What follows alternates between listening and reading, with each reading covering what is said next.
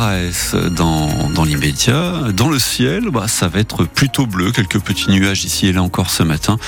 Et ensuite cet après-midi, ce sera bien dégagé grâce au Mistral, si je puis dire, qui va souffler jusqu'à 50 km heure toute la journée et quasiment partout en Provence. Les températures cet après-midi plutôt agréables, 15 degrés à Marseille et Toulon, 14 à Aix. Et Laurent, c'est donc le retour d'un temps sec aujourd'hui. Après deux jours de pluie soutenue, tellement soutenue qu'il est tombé en 48 heures l'équivalent de deux mois de précipitations chez nous. Et forcément, ce matin, vous vous demandez si autant d'eau permet d'écarter le risque de sécheresse dont on a beaucoup parlé. Votre réponse, Fred Chapuis? Alors pas encore, même si toutes les restrictions de prélèvement sont levées en Provence, les nappes restent à un niveau très bas, en dessous de la normale. Il faudrait 3 à 4 épisodes comme celui qu'on vient de vivre pour recharger les réserves en sous-sol.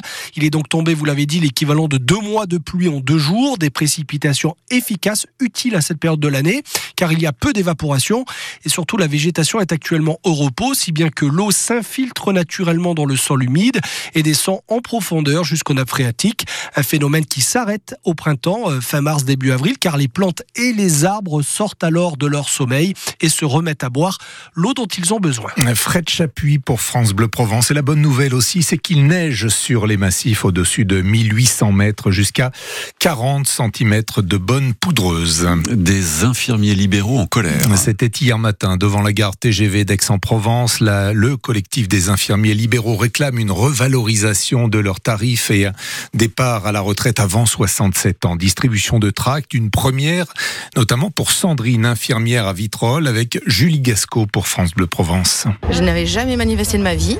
J'ai choisi ce métier par envie. J'ai quitté un métier que j'adorais, une profession où j'étais très bien rémunérée. J'adore mes patients, mais je me rends compte là, en 4 ans, que à travail égal, voire charge supplémentaire, on gagne de moins en moins d'argent il y a quelque chose qui ne va pas. On a eu gracieusement 25 centimes depuis la semaine dernière, en plus, donc on touche 2,75 euros par déplacement. Un kiné touche, je crois, 4 euros et un médecin 10 euros.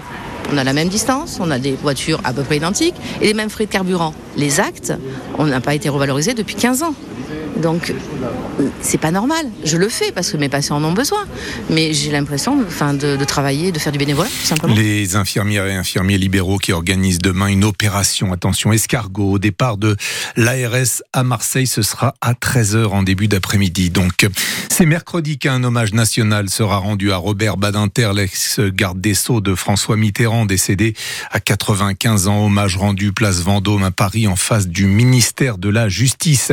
Et puis, retour aux affaires euh, studieux pour euh, le gouvernement Attal. Une, un séminaire hier à Matignon et la feuille de route du Premier ministre détaillée ce matin dans le quotidien. Aujourd'hui en France, le chef du gouvernement promet qu'il n'y aura pas de temps mort et que sa première urgence, eh bien, c'est l'agriculture. Des agriculteurs qui ont d'ailleurs manifesté leur colère hier contre les marges de la grande distribution à Embrun dans les Hautes-Alpes. C'est passé d'un rien.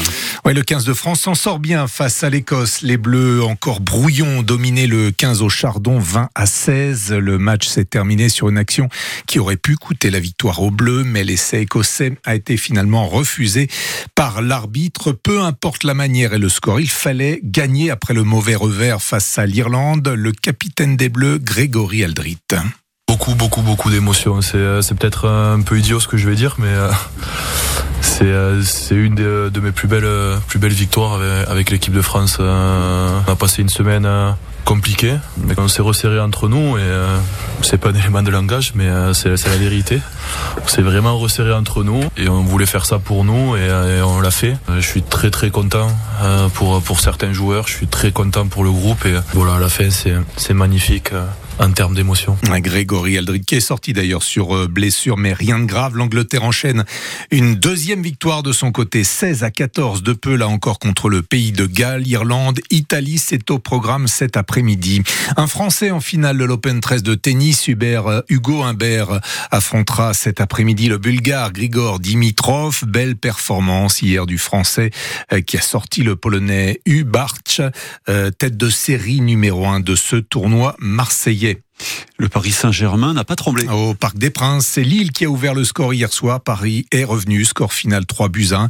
Lens a surclassé Strasbourg sur le même score. Le derby de la Côte d'Azur, Nice-Monaco en clôture de cette 21e journée de Ligue 1. Et la finale de la Cannes ce soir Elle oppose le pays organisateur, la Côte d'Ivoire, au Nigeria. Hier, c'est l'Afrique du Sud qui s'est adjugé la troisième place de cette Coupe d'Afrique des Nations en dominant la République démocratique du Congo. Le s'est joué au tir au but juste avant. Le Marseillais Chancel Mbemba a manqué une balle de match.